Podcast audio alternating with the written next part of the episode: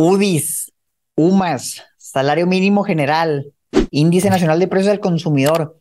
Manolo, hay muchos conceptos muy técnicos que tal vez si no los hemos escuchado nunca, decimos, pues, ¿qué es eso? ¿No? ¿Y cómo me afecta?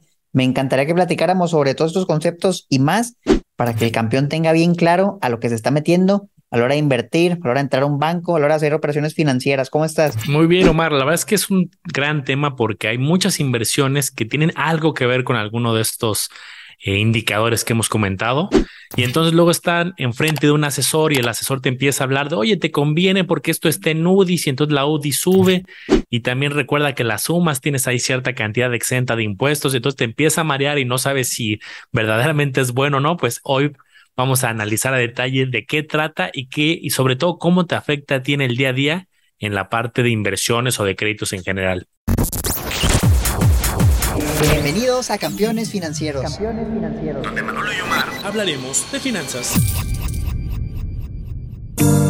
Este episodio está patrocinado por la comunidad privada de Manolo y Omar en Discord, donde vas a encontrar lives mensuales, noticias, reportes de acciones y ETFs, calculadoras privadas y el total acceso para que puedas preguntar lo que gustes a Manolo y Omar. Te invitamos a que te unas. Dejamos los enlaces en la descripción de este episodio.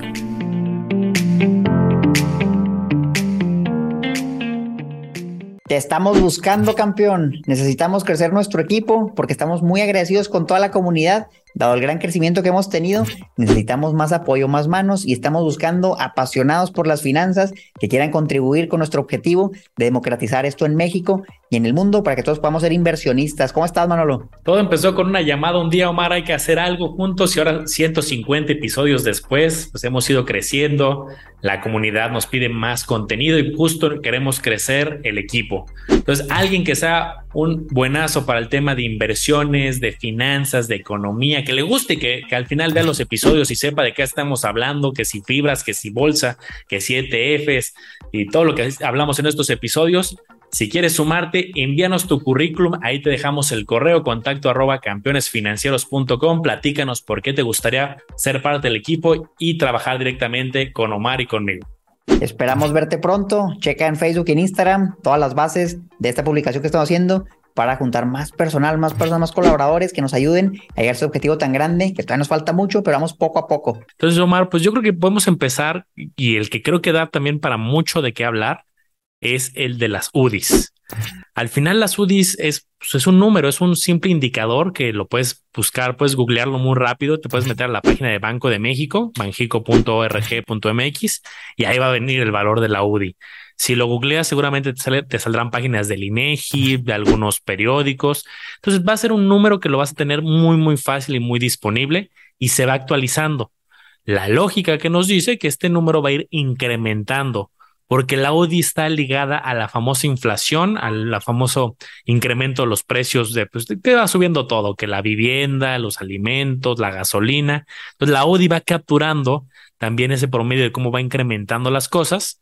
Y entonces lo que se va a poner bueno en este episodio es luego cómo instrumentos financieros utilizan la UDI como cierta referencia. Oye, Manolo, pues aquí el, campeón se puede preguntar, ¿y si es cierto que la UDI sube y realmente ha subido históricamente la UDI? pues vamos a ver el histórico desde que le hicieron en 1995 hasta la fecha. Entonces, de entrada, ¿por qué salen las UDIs, no? ¿Por qué antes no existían y ahora sí? Cuando hubo una evaluación muy fuerte en 1994, 1995, las personas ya no calificaban para créditos hipotecarios porque de repente la moneda no valía nada. Entonces, las UDIs nacen como un instrumento para cambiar justamente la referencia y que en vez de cuando vas por un crédito hipotecario te lo den en pesos, te lo dieran en UDIs, ciertas operaciones financieras que se pueden hacer en UDIs porque si no, como la moneda era muy inestable, pues a lo mejor hacías un trato, no, oye, me vas a pagar 100 pesos, y luego a lo mejor en un año, oye, esos 100 pesos ya, ya son 200. Bueno, está muy exagerado eso, ¿no? Pero ya, ya es un cambio considerable, y con las UDIs, la inflación existe, el UDI sube, y el valor adquisitivo del dinero es el mismo, entonces ya no es fácil hacer operaciones. Entonces, bueno, en 1995 un UDI era igual a un peso, pero fíjate, ya ahorita, Manolo, un UDI ya vale como 7.46, 7 casi 50 a lo largo de, híjole, pues ya, ya son casi 30 años, se ha multiplicado de 1 a 7.4, qué locura. El que compró UDIs hace 30 años, pues ahorita está bastante contento. ¿Será? ¿Será? Pues tenemos que anualizarlo. Pero sí, la UDI en efecto sí sube y sube de manera consistente. Pero fíjate, también aquí, van hay pequeños tropezones. De repente baja poquito y luego ya vuelve a subir. ¿Por qué crees que será así, Manolo? ¿Hay como que inflación negativa y la inflación positiva o por qué se ve así? Yo creo que en el largo plazo, o sea, pasando unos meses, unos años, pues la tendencia es que las cosas vayan incrementando, ¿no? Pero hay que recordar pues cómo se constituye la parte del cálculo de inflación. El cálculo de inflación, pues van y hacen tal cual como como hacen censos de personas que van pues contabilizando y viendo a qué se dedican, pues aquí hacen como un censo, pero de productos. Y van a centrales de abastos, van a supermercados, van a mercados sobre ruedas, en diferentes ciudades. No es como, ah, nada más en la Ciudad de México, no, en todo el país. Entonces van levantando datos. Entonces, en este levantamiento de datos, que hay productos que de hecho los van actualizando muy, muy seguido y otros, por ejemplo, no me acuerdo si la vivienda, algunos sí son como ciertos censos, digamos, un poquito más espaciados de unos cuantos meses. Entonces, en ese censo, por llamarlo de alguna manera, de productos, yo creo que de una quincena a otra sí podría haber a lo mejor donde hay una pequeña variación hacia abajo, ¿no? Oye, el aguacate, el limón es un muy buen ejemplo. El limón hace unos cuantos meses, me acuerdo que llegó a estar en algunos supermercados arriba de 100 pesos el kilo, que por el tema del COVID, que por el tema de la escasez. Y ya ahorita, pues ya ha ido bajando, ya no está arriba de 100, depende del supermercado al que vayas. Entonces yo creo que ese es el pequeño efecto. Pero si lo medimos de año tras año, pues yo creo que las cosas sí siguen esa tendencia que son más caras. Totalmente, acuérdense, las UDIs se miden diario, diario, entonces por eso hay esas variaciones, como es diario, pues es muy, muy frecuente. Ahora, las UDIs también las pueden ver en ciertos, por ejemplo, seguros. Aquí hemos mencionado mucho que el seguro por Sofipo, que cubre las Sofipos, por 25 mil UDIs, fíjense, ahí está el UDI. Entonces, ¿cómo pueden saber cuánto es? Si a ti te dicen algo en UDIs, ¿cómo lo puedes convertir? Bueno, te vas a la página de Banco de México, y te mostrar muy rápidamente cómo hacerlo, campeón, para que siempre estés al tanto. Literal, te vas a Google y le escribes, le escribes UDI Bancico o UDI INEGI, te sale lo mismo. La página de Banco de México y ya te sale aquí de manera diaria cuánto vale la UDI y ya viene hasta futuro. Fíjate, aquí ya estamos hablando hasta el 25 de agosto, a pesar de que estamos en 15 de agosto, pero aquí lo puedes consultar. Oye, ¿cuál agarro? ¿El 7.461 o el 7.463? Pues da, igual, mira, o sea, realmente agarra el más alto y al final de cuentas va a ser muy, muy parecido mínima va a ser la diferencia en, un plazo tan corto. Entonces, agarra el que sea, te va a dar casi lo mismo, multiplicas esto por las UDIs que te dicen y vas a saber cuánto es. Por ejemplo, oye, 25 mil UDIs, ¿de cuánto estamos hablando en ese seguro? Bueno, pues agarra la calculadora, 25 mil por, vamos a agarrar este el 25 de agosto, 7.46, 3568. 186 mil 589 pesos. ¿Cómo ha subido, Manolo? Porque yo me acuerdo que grabamos episodios hace a lo mejor un año, año y medio, y el seguro eran como 170, ya son 186. Te vas a montos más grandes con el seguro, por ejemplo, del IPAP, de los bancos, 400 mil UDIs, pues ya estamos hablando desde un monto muy, muy alto de varios millones. O el monto exento en impuestos sobre la renta al vender un inmueble, si vives ahí, 700 mil UDIs, ya son casi 6 millones. Entonces, ¿cómo es útil ese instrumento? Imagínense qué feo si fuera un valor fijo. Oye, ¿sabes qué? El seguro 150 mil. Y luego el siguiente año, híjole, pero pues ya 150 mil no vale tanto. Con esto se soluciona todo. Sí, muy, muy buen punto. Y, sí recuerdo ¿eh? que algunos episodios, si te vas al episodio, los primeros 10, seguramente hablamos de UDIs y sí estaban en 170, pasadito los 170 mil. Mira qué curioso. Y eso también da lugar a hablar de eh, un instrumento que sí está muy, muy ligado a UDIs. Por ejemplo, Ahorita hablabas, Omar, de las SOFIPOS, que tienen un seguro que está asociado al valor de la UDI, pero hay un instrumento que sí está puramente eh, este, muy, muy ligado, que serían los UDIBonos. Los UDIBonos campeones es un instrumento gubernamental, así como los CETES, donde le estás prestando tu dinero al gobierno federal pero a, diferencia de los CETES o de algunos otros instrumentos, que es una tasa solamente fija o un rendimiento que puede ser, ser conocido desde el principio en algunos casos, Aquí tienes un rendimiento variable. ¿Por qué? Porque las UDIs son variables. Entonces las UDIs, como ya vimos, van cambiando de precio en función del aumento de, los precios y el UDIBono va a ser exactamente lo mismo. Tú inviertes en los UDIBonos, que el valor es de 100 UDIs al momento de comprarlo, y pasan a lo mejor tres años o diez años y tú tienes tu dibono, al momento de que venza, de que termine el plazo, los, esas UDIs ya van a ir creciendo y entonces cuando te regresen el dinero ya va a estar pues al nuevo valor de la UDI de ese momento, en tres o diez años adelante. Como dato curioso, los UDIBonos pagan de dos maneras. Si pagan una cosa que se llama cupón, que es un pago periódico de forma semestral, que esa sí es una tasa fija. Tú la vas a conocer desde el principio. Este tiene un cupón del 3% anual o 4% anual. Esa ya la conoces desde el principio. Pero también tienen el componente variable, que es el que ahorita les explico. En función de cómo vayan aumentando los precios, al vencimiento vas a tener la inflación. Con eso, pues te estás blindando, Mar, porque tienes el tema de la inflación ya, digamos, garantizada, más este cupón adicional ¿A ti te gustan los UDIBonos o qué, opinión tienes de ellos? Fíjate que la verdad es un instrumento muy especial. Yo creo que siempre vale la pena tenerlo en nuestro radar, nuestra cajita de herramientas. Cuando creemos, aquí es importante, que la inflación futura va a ser alta, puedes considerar tener UDIBonos. Pero ojo, no se vayan a confundir. La inflación que te van a pagar es la futura. Es decir, si yo lo compro hoy, lo que suban los precios a futuro es lo que yo puedo captar como rendimiento, no es la pasada. Muchos se pueden confundir, Manolo, y pensar, Oye, la inflación anda por el 8%, déjame compro de bonos para ganar ese 8%, pero ¿qué tal si la inflación luego baja y el siguiente año, desde que tú lo compraste, a lo mejor es del 5%? Pues así te va a tocar esa captación futura, bien importante.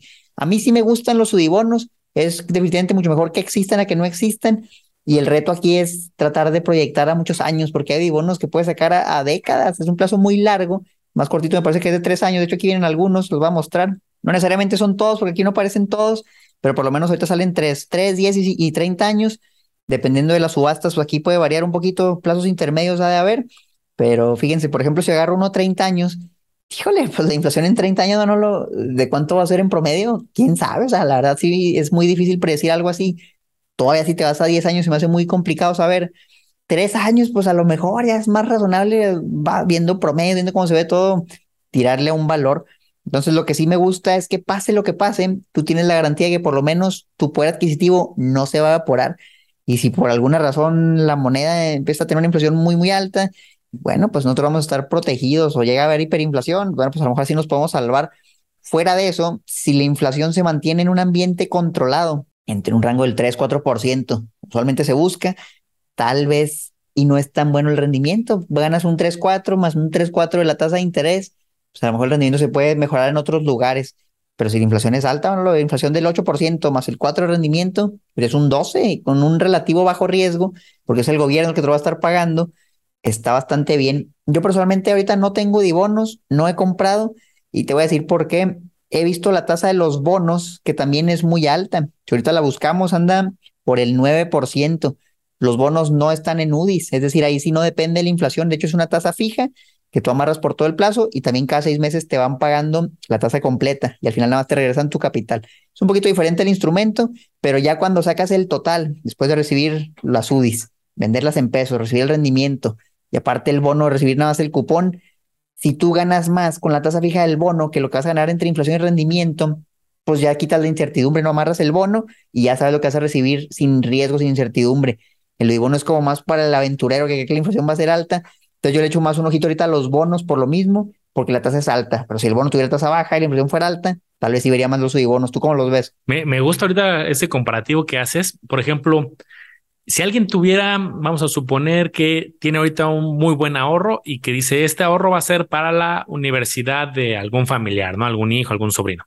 Y entonces dice, ya tengo la lana y no creo que se quede en el banco y calculo que en unos 10 años, pues ya va, ya va a estar en la posibilidad de tomar una decisión el, el, chavo de ver a dónde se inscribe.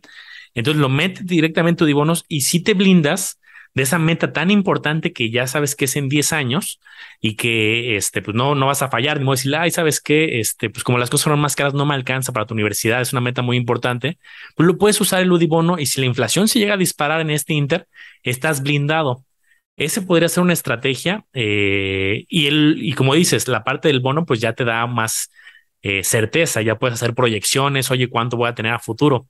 Que he visto algunas universidades que ya tienen algunos planes, por ejemplo, de que también les puedes ir pagando por adelantado, de, oye, esta universidad te voy a ir pagando desde ahorita y a futuro ya tómame como el valor de la colegiatura que se va actualizando y también podría estar interesante. Y creo que esto da lugar, Omar, a el, un tema también lateral asociado a los UDIs que es bien importante aclararlo. Hay muchos planes, estrategias de retiro sobre todo y de aseguradoras que están relacionados a las UDIs. Pero una cosa es que inviertan en UDIBonos, porque he visto aseguradoras que te dicen, oye, tengo un portafolio de UDIBonos, ármate con nosotros el plan educacional y aquí vas comprando UDIBonos y si los UDIBonos suben, pues tú también vas a ganar Y hay otros planes de retiro o educacionales o de seguros que tal cual tus aportaciones las haces en UDIs y también el, cuando regrese el, el retorno en su momento te lo van a dar en UDIs. Aquí es un poco complejo el cálculo y creo que debería haber como más transparencia, porque por ejemplo yo he pedido cotizaciones, pues yo luego voy con varias aseguradoras y yo o alguien de mi equipo pues pedimos cotizaciones. Y te quiero enseñar una que por ejemplo hice hace tiempo, voy a poner aquí mi pantalla, les pongo aquí una presentación, eh, que esta la, puse en mi canal hace tiempo. Y entonces, por ejemplo, me decían, oye, tú vas a ir aportando de a este dos mil y tantas UDIs cada, este, cada eh, año.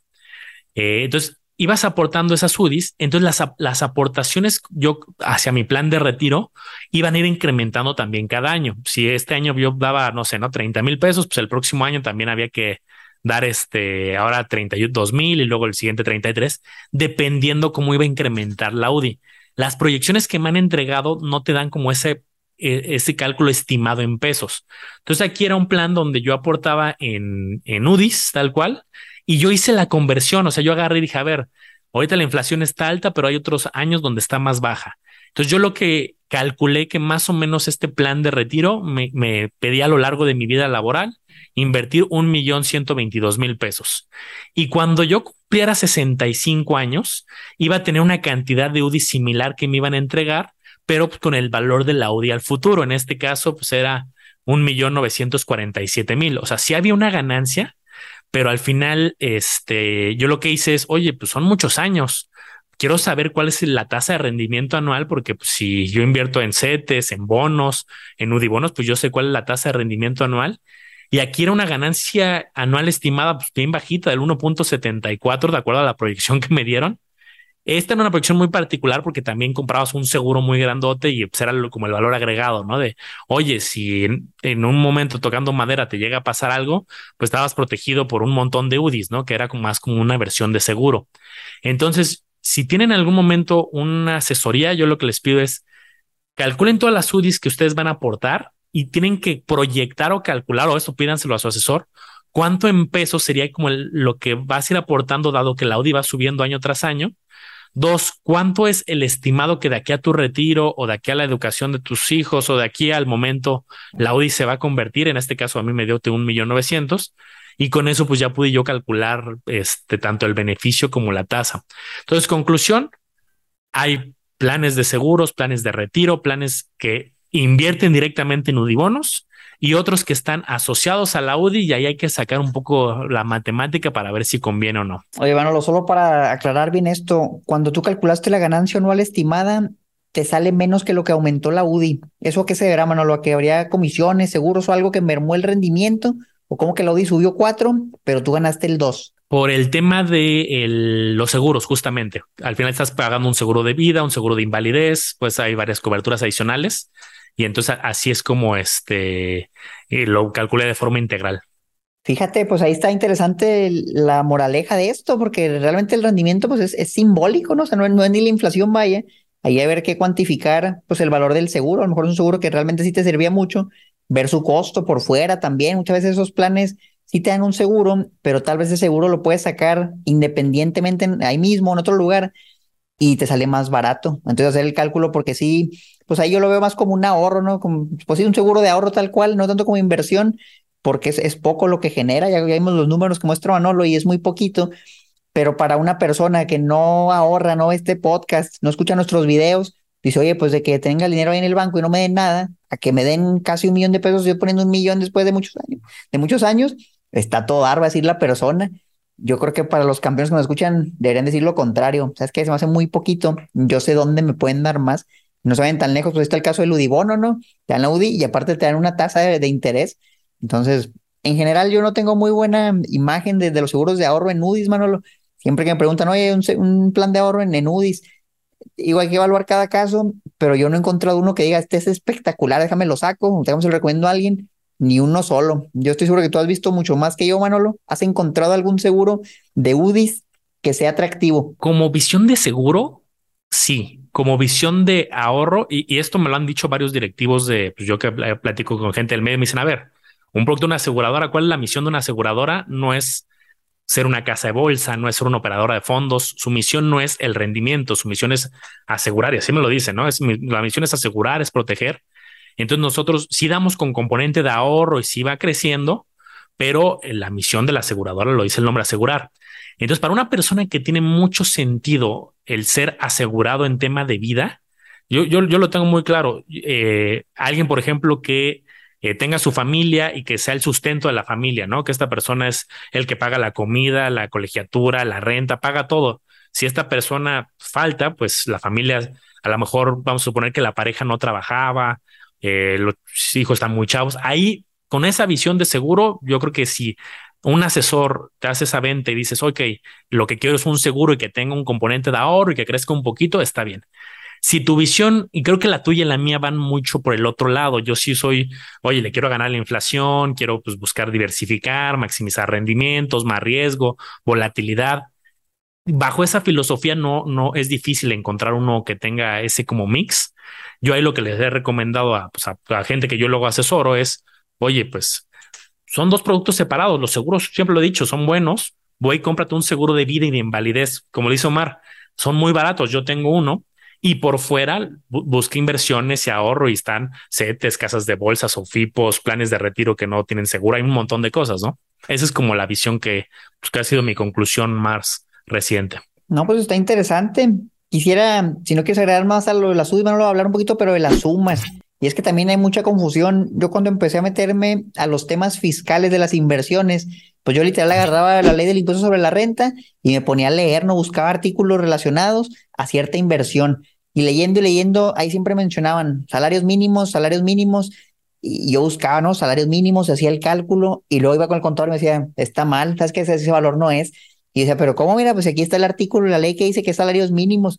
Y luego, no, es que hay una miscelánea, que la ley que está oculta, que acá en la ley es bien complicada, ¿saben? Hay muchas como reformas o documentos anexos que no vienen tal vez en el documento madre, donde te dice, hay uno que dice, ya no se va a usar salarios mínimos, solo se va a usar la UMA, que se creó en 2016.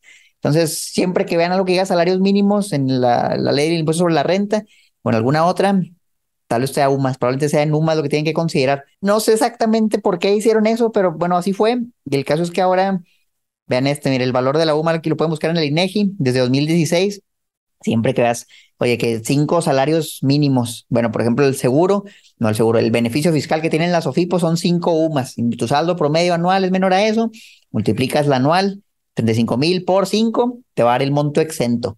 Así es como se calcula cualquier cosa que veas en, en salarios mínimos vigentes o el salario mínimo general, todo eso. Ahora úsalo en UMAS, aquí viene el valor. Hay, por ejemplo, Manolo, personas, y esto nos ha tocado hasta en el grupo que tenemos de Discord, que si quieren unir el enlace está abajo. Una persona tenía un crédito hipotecario y el crédito hipotecario estaba en UMAS, antes salarios mínimos. Entonces esa persona, ya como vieron, la UDI sube con la inflación, la UMA también sube con la inflación, opera similar. Entonces esa persona tenía una deuda este año, pero el siguiente año iba a deber más porque su crédito iba a subir porque estaba en UMAS, con salarios mínimos, el salario mínimo también sube. Entonces nunca iba a acabar de pagar su crédito porque subía más de lo que pagaban. Y miles de personas están todavía en ese caso donde tienen un crédito que le dijeron que en salarios mínimos o que está en UMAS y no lo han cambiado. Y aquí les hemos dicho muchas veces, cámbienlo, o sea, realmente cámbienlo a tasa fija. Hay bancos que hacen eso. La persona mencionó que le, hicieron una oferta de HCBC, no sé si hay otros bancos que lo hagan, probablemente sí, pero es bien peligroso, Manolo. ¿Tú qué opinas de estos créditos que están, no sé si hay créditos en UDIs, pero por lo menos sí en UMAS, salarios mínimos, tú has visto que hay, ¿Lo recomiendas o no lo recomiendas? Mira, creo que un caso muy claro es que el Infonavit eh, se reformó y, lo cambiaron, ¿no? O sea, si las mismas autoridades dicen, no, esto es impagable, vamos a cambiarlo, si lo cambiaron fue para mejorar, ¿no? Porque se dieron cuenta que no estaba funcionando como estaba antes. Antes, efectivamente, los créditos del este, Infonavit estaban, en, estaban asociados esta, al salario mínimo o eran variables. Entonces, pues sí, se volvían muchos impagables. La misma gente llegó un momento que decía, no, pues no, no, no me conviene, ya la deuda está creciendo más de lo que hasta casi, casi vende eh, cuesta la casa. Entonces, en ese escenario, yo creo que sí vale la pena cambiar. Eh, recuerdo que el Infonavit en su momento sacó hasta un mismo programa que ellos lo, ofrecían a ciertas personas cambiarlo. Si no te puedes acercar con un banco y que el banco te haga una propuesta de crédito sustitución, vas a pagar, tienes que tener un ahorro, sobre todo te piden para por ciertos gastos notariales iniciales, o sí puede que haya algún gasto inicial, pero eh, el mediano largo plazo, si sacas el cálculo, es muy probable que te convenga. Y yo sí invitaré a la gente que tiene un crédito variable a buscar cómo pasarlo a, a un término fijo. Sí, yo por ahí he hecho cotizaciones y he visto que es como el 1% del valor de la, deuda, vaya, del crédito, lo que vas a terminar pagando en, gastos notariales y todo eso, pero usualmente si te queda un buen plazo, la verdad es que sí lo vale y lo vale muchísimo. Entonces, pues ahí está, mira, UDIs, UMAS, el INPC, Índice Nacional de Precios al Consumidor, la inflación, vaya, esa es la inflación en la palabra técnica. ¿Cómo calculan la inflación? Tal vez te preguntes, campeones, es otra es bien difícil, ¿no, Manolo? Porque la inflación en dónde? En el sector energético, en el sector salud, en la canasta básica, todos esos números son diferentes. Y tal vez tú, campeón, puedes decir, oye, dicen que la inflación es del 8, pero ve cuánto subió el limón. El limón subió un 100% más. Entonces, no, no cuadra. Bueno, es que ese es un promedio, vaya, de muchas cosas y no necesariamente refleja que todo va a subir igual. Barcos que suben más, barcos que suben menos, pero en promedio eso va a subir, se supone tu gasto. No es una métrica garantizada, pero es lo más cercano que tenemos a algo, algo razonable, ¿no? Que sí se hace con, estudios, con encuestas. Entonces, pues háganle caso, porque ese valor se usa para muchas cosas. Déjame, Omar, tanto regresarme, porque identifico dos productos que también suelen estar en UMAS, que también está interesante comentarlo. Uno, eh, seguros de gastos médicos mayores.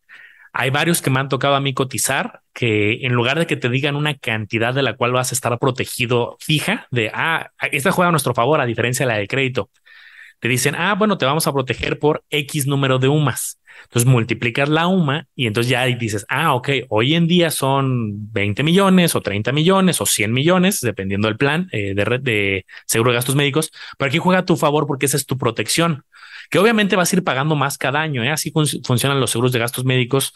Uno va creciendo, con la edad tienes más propensión a enfermarte, sube el costo de tu seguro, pero si está en UMAS, también sube tu protección. Aquí déjenme darles un gran tip que alguna vez lo comentamos en otro episodio, que si tú subes la suma asegurada de tu seguro de gastos médicos, no sube mucho el costo del seguro. Me explico.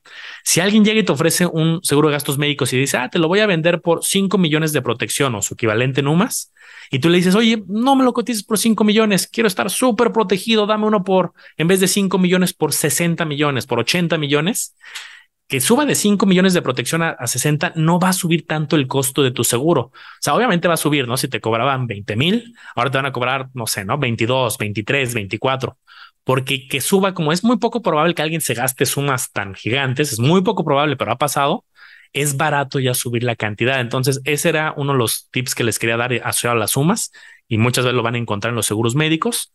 Y el segundo es en los planes de retiro.